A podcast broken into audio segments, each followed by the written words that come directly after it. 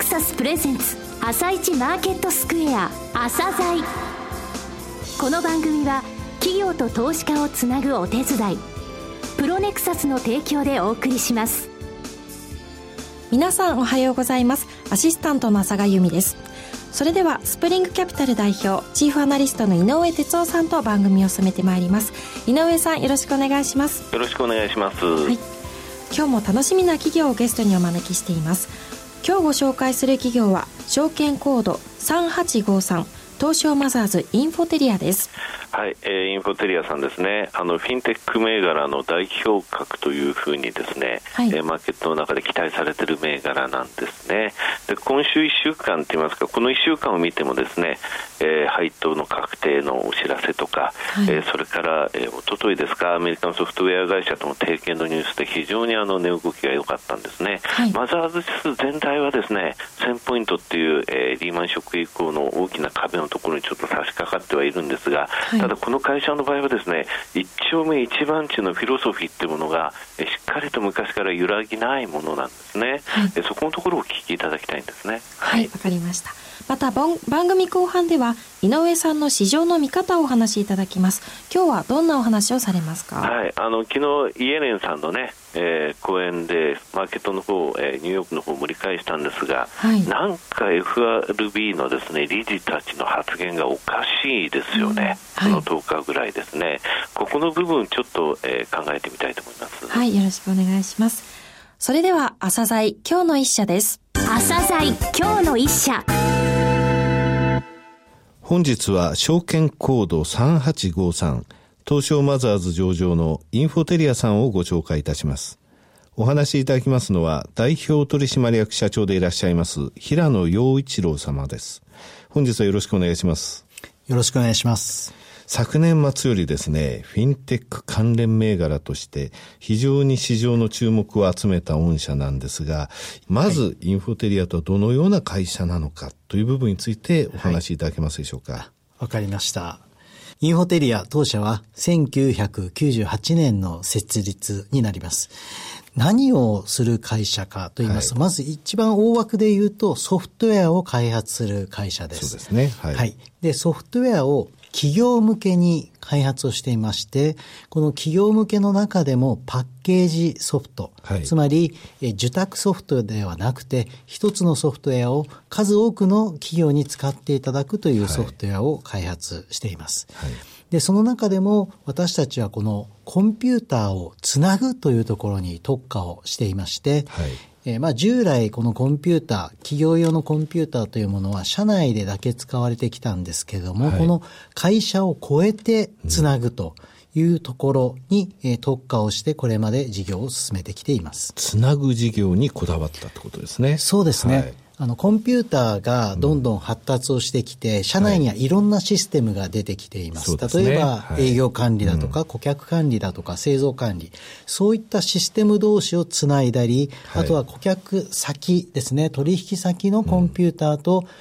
例えば受発注というものをつないだり、はい、自動化をするということに使うためのソフトウェアを開発して、はい、これを世界規模で提供するということを目指して事業を進めてきました。まあ、業界用語になりますが、XML、は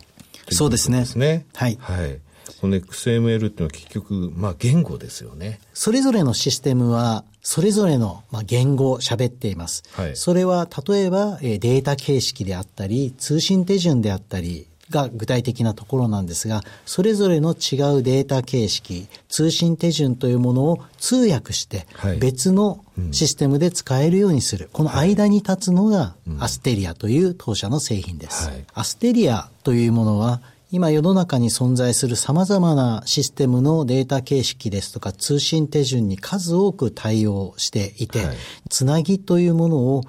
ノンプログラミングですね。はい、で、はい、そのデータの流れだけを定義するだけで、そのシステム同士をつなぐことができるという特徴を持っています。うん、このシステム同士のつなぎというところは、まあ、プログラミングをして、数千行、数万行のプログラムを書いてつなぐことはできるんですが、はい、アステリアを使うと、そういうプログラミングをしないで、はい、設定をするだけでつながるという画期的なプロダクトです。優秀な同時通訳ということですね。その通りですね。はい。これあの、やはり用途としてはオムニチャンネルとか、あと今ビッグデータの解析等ありますが、はい、ここの部分でもう使もうすぐあの、様々な言語のものも合わせて使えてしまうってことですか？そうですね。当初は非常に単純な社内データのつなぎです。はい、例えば、え第1号ユーザーさんはソニーさんでして、うんはい、第2号ユーザーさん、京セラさんでしたけれども、はい、まあ、社内のですね、つなぎというところに使ってらっしゃったり、もしくは取引先ですね、受発注といったようなところに使っていただいてましたけれども、最近ではその用途というのが多様化していまして、例えば先ほどのオムニチャレルですとかビッグデータ、さらにはこのクラウドの連携。そうですね、クラウドですね。ですとか、うん、え最近では全社のデータ連携基盤、これは例えばライオンさんなどがそうなんですけれども、はい、そういうふうにかなりあの用途も広がってきています。これ導入実績の会社数っていうのを教えていただけますか、ね、はい、えー、現在5300社を超えまして、はい、えー、市場シェアナンバーワンをいただいておりまして、シェアの数字が40%以上。ということで、はい、えー、9年連続ナンバーワンをいただいております。40%シェア。これ販売というのは御社の営業マンが行くんですか？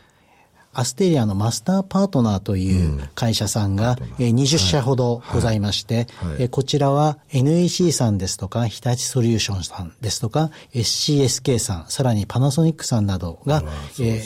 全国でこのアステリアを売っていただいているという形になります。となるとシステムインテグレーターとしても優れているということは、その最終顧客に売るときのその少しの部分っていうのはこの会社さんたちがやってその通りです。ね、先ほど言いました、そのつなぐ部分ですね、プログラミングをしなくていいんですけども、はい、設定をする必要がありますから、はい、各社各用、各システムに合わせて、そのシステムインテグレーターさんが設定をしてくださるという形式になっています。はい、名だたるシステムインテグレーターさんでしたね、今のそうですね。あの、はい、私たちよりも圧倒的に有名で、力もお持ちのところに担いでいただいているというのが当社の強みでもあるんです。今、アステリアのお話をお伺いしましたが、はい、続いてハンドブック。こちらのソフトウェアについてお話しいただけますでしょうか？はい。はい、ハンドブックは当社の二つ目の柱、主力製品になります製品でして、はい、私たちのこのつなぐという先を、クラウドのその先、例えば動く人とか動くものまでつないでいこうということで開発をした製品です。一括りにしてモバイル、はい、まあ移動体ということで呼ばれていますけども、え今このポケットに入ってますスマートフォンですとか、タブレット、こういったものがいつでもどこでも使えるようになっていますから、そこに対して、え企業の情報を配信したり、共有したりをすることができるソフトウェアです。なるほど。企業の情報を共有できるということは、営業マンが例えば、極端な話、スマホをお客さんに見せ見せれば会社のデータとか、そのパンフレットとも見せられると。そうですね。そういった使い方もできるということですか。スマホの場合はちょっと画面が小さいので、でね、あの、タブレット営業の自分用というケースが多いですけども、はい。うん、営業用にはタブレットです。そうですね。例えば、えー、野村証券さんですけれども、うん、こちらまさにその国内の法人営業の方々が8000名以上で、はい、まあ全営業でですね、お使いいただいてますし、うん、例えば三菱東京 UFJ 銀行様、こちらもやはり法人営業で3400名以上、お使いいただいていると。こういうふうな営業シーンの利用も典型的な事例の一つです。そうですね。はい、えこちらのシェアとか、はい、そういうのもお聞きしてよろしいでしょうか、ね、はい。はい、こちらもですね、市場自体は新しくて調査が4年間しかないんですけれども、はい、この4年間、ナンバーワンをキープしています。なるほど。これ会社数って言いますか、はい、導入会社数は、はい、導入会社数がですね、実は私たちこれ件数と呼んでまして、なぜならば学校ですとか団体での導入も多いんですね。そういったところあの社数というとちょっと怒られたりしますので、えこの件数ですが970件。970件。こちらももうすぐ1000件ということで、え非常に早い勢いでえ導入件数が伸びています、えー、さてここからは昨年12月4日に発表された国内唯一のプライベートブロックチェーン実装技術を有するフィンテック企業テックビューロー、はい、えこちらとの提携についてお聞きしたいのですが、はい、プライベートブロックチェーンとはどういう技術なのかですね、はい、そして御社の技術との掛け合わせでどのようなシナジー効果が生まれるのか、この部分についてお話しいただけますでしょうか？はい、わかりました。まず、ブロックチェーンの中にいくつか種類がありまして、その一つが、プライベートブロックチェーンです。なるほど。はい。で、ブロックチェーンそのものというのは、えー、今、世界で一番使われています、はい、いわゆる仮想通貨、はい、これビットコインというのがありますが、はいうん、このビットコインの信頼性、堅牢性を支える技術なんですね。そしてこれはもう2009年からビットコインがずっと使われてきている中で、そこで一回も事故を起こしてない。しかも、そのビットコインそのもののシステムが止まっていないということを実現している基本技術です。ビットコインのブロックチェーンなんですけども、これはある意味パブリックなブロックチェーン、みんなが使う、そ、ね,、して見えているものですが、うん、実際のこのパブリックブロックチェーンの場合には、会社で使う場合ですね、二つ問題点があって、一つは中身がすべて皆さんに見えてしまっているという点。うんはい、で、もう一つは、えー、そのために処理スピードが非常に遅いという点ですね。はい、で、この二つの問題点を解決したのがプライベートブロックチェーンで、つまり外に見えずプライベートな状態で、かつトランザクション、そのデータベースの処理が非常に早い。この特徴を持ったものが私たちが手を組んだプライベートブロックチェーン。このメリットっていう部分で言うと、普通のこの金融機関のシステムというのはですね、やはり落ちては困りますか？ら、はい、落ちないように非常に高価なハードウェア、そして部品に至るまでですね、信頼性の高いものを揃えて、そして作るわけですね。そうすると、もうシステムそのものがどんどんどんどんコストが上がっていくとい。う形になります。一方で、このブロックチェーンはコンピューターは壊れてもいいんだという発想の転換でできています。はい、そのために、いくつもいくつもコンピューターあって、それも世界中いろんなところにあって、で、コンピューター1個壊れても、他のものが動いていて、全然問題がないと。い。うようなあの形式で、これは技術的にはピアトゥーピアというものを使っていますけれども、うん、P2P ですね。これを使って、非常に堅牢な、安価で壊れるコンピューターを使ってもシステムとしては堅牢な仕組みを実現しています。えー、この部分とアステリアワープ、はい。うん、このシナジー効果の部分なんですけれどもね。はい、はい。このアステリアというものは今ご説明した通り、普通のシステムとい。ろんなものをつなぐことができるというものです。ブロックチェーンは今お話したように結構技術的に深いものです。はい、で、これを直接使うには、例えばブロックチェーンの技術者が必要だったり、はい、やはり大量のプログラミングが必要だったりするわけですけれども、はい、そういうもの必要なく、普通の企業がこのシステムとつないでブロックチェーンをすぐに使うことができる、ということを実現しています。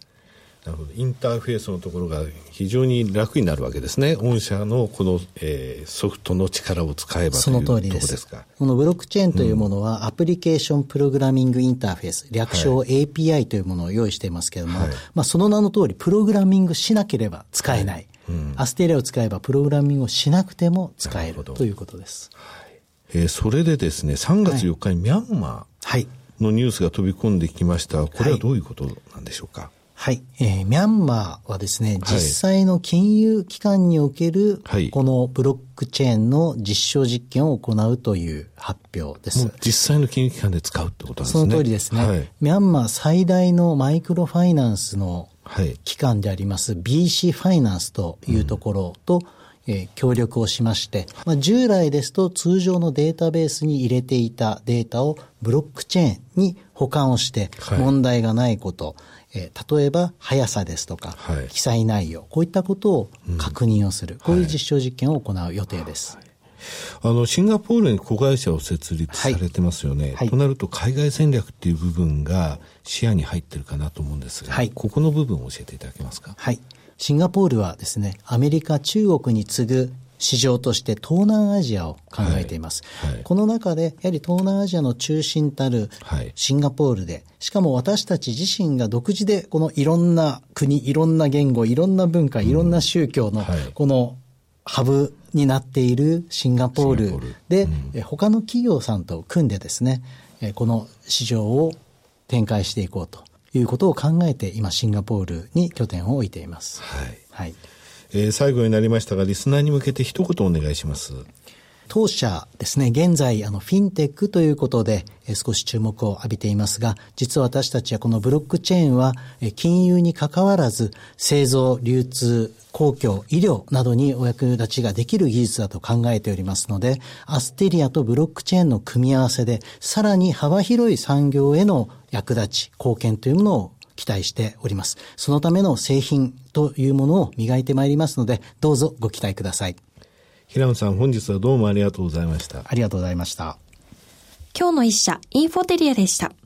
なお、インフォテリアのロングインタビューは番組ホームページからお聞きいただけますが、さらに井上さんにインフォテリアについてお話しいただきます。はい、えー、アステリア、そしてハンドブック、えー、このソフトウェアというものはどういうものなのかお分かりいただけたと思います。ここから始まってるんですね、このつなぐということですね。えー、そして今回につきましては、ブロックチェーン、プライベートブロックチェーンと、えー、このアステリアの技術、これが合わさることによって、金融機関、まあ、金融機関は今までもそうだったんですが、はい、えー、その他の、えー、領域についても広げていきますということですよね。はい、えー、とにかくつなぐってことが大元にある会社さんなんですよ。で、あの、シンガポールのお話が出てましたけれども、えー、いろいろな言語、宗教、技術の中でっていうふうなお話がありましたけれどもね、はい、実はプライベート、えー、ブロックチェーンにつきましても、このシンガポールールで、えー、話を聞いて、えー、外国の人たちからですねそこであこれだっていうのでその領域に入っていったそうなんですよね、はい、だからある意味つなぐっていうのはこの先ほどハブっていう言葉を使われましたけれどもねこの会社自身がやっぱりこのハブっていうものを意識して、えー、今現在シンガポールのところでもエコ会社を立ち上げ、えー、また、えー、社長自身もそこに、えー、いてですね、はい、えー、情報を得てるってことなんですね、はい、やっぱりあの、えー、フィンテックのところでこの会社の果たすこれからの役割っていうのは非常に大きいっていうのはお分かりいただけたと思います。はいわかりました。それでは一旦お知らせです。企業ディスクロージャー IR 実務支援の専門会社プロネクサス。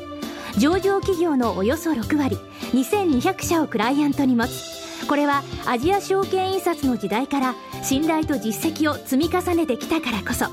さらにプロネクサスが目指すのは企業と投資家をつなぎ日本の株式市場を活性化させることですプロネクサス私たちは個人投資家の皆さんを応援します井上哲夫今日のストラテジーそれでは井上さん、短くなってしまいますが、後半の解説もよろしくお願いします。そうですね、あと1分ですね。えー、3月の FMC でね、超ハト派、えー、の、えー、対応があったんですけれども、それが終わってからですね、17人の総裁、副総裁、理事たち、総裁たちのですね、話がですね、なんか高派が多かったんですね。そうですね。うん、4月に利上げするんじゃないかっていうような話まで来て、それがドルを買い支えたという感じなんですが、はい、どちらかというとこれ G20 でですね、えプレッシャーがあったんじゃないかと密約ですね、合意ですね、はい、ドルを上げないぞ、えー、ドル安誘導っていう話があって、それに対して、えー、反発しているというようなイメージですね。ただ、イエレンさんは昨日の会見の中で、えー、緩やかなその、えー、ところをやっぱり見せまして、ハト派の姿勢を示したので、安心感があるというところですかね。あのただ、ですね、えー、この、えー、インフレに対してもですね昨日ウィリアムズさんも言ってますけれども一定のその、えー、上振れリスクといいますか、えー、これから2%の目標水準に向かって緩やかに上昇していくと、はい、そこはコンセンサスになっていると思いますので、えー、利上げの回数ペースというものはやっぱりこれからも注意だということですね。はい、わ、はい、かりました。井上さんありがとうございました。この後は東京市場の寄り付きです。朝鮮この番組は企業と投資家をつなぐお手伝いプロネクサスの提供でお送りしました。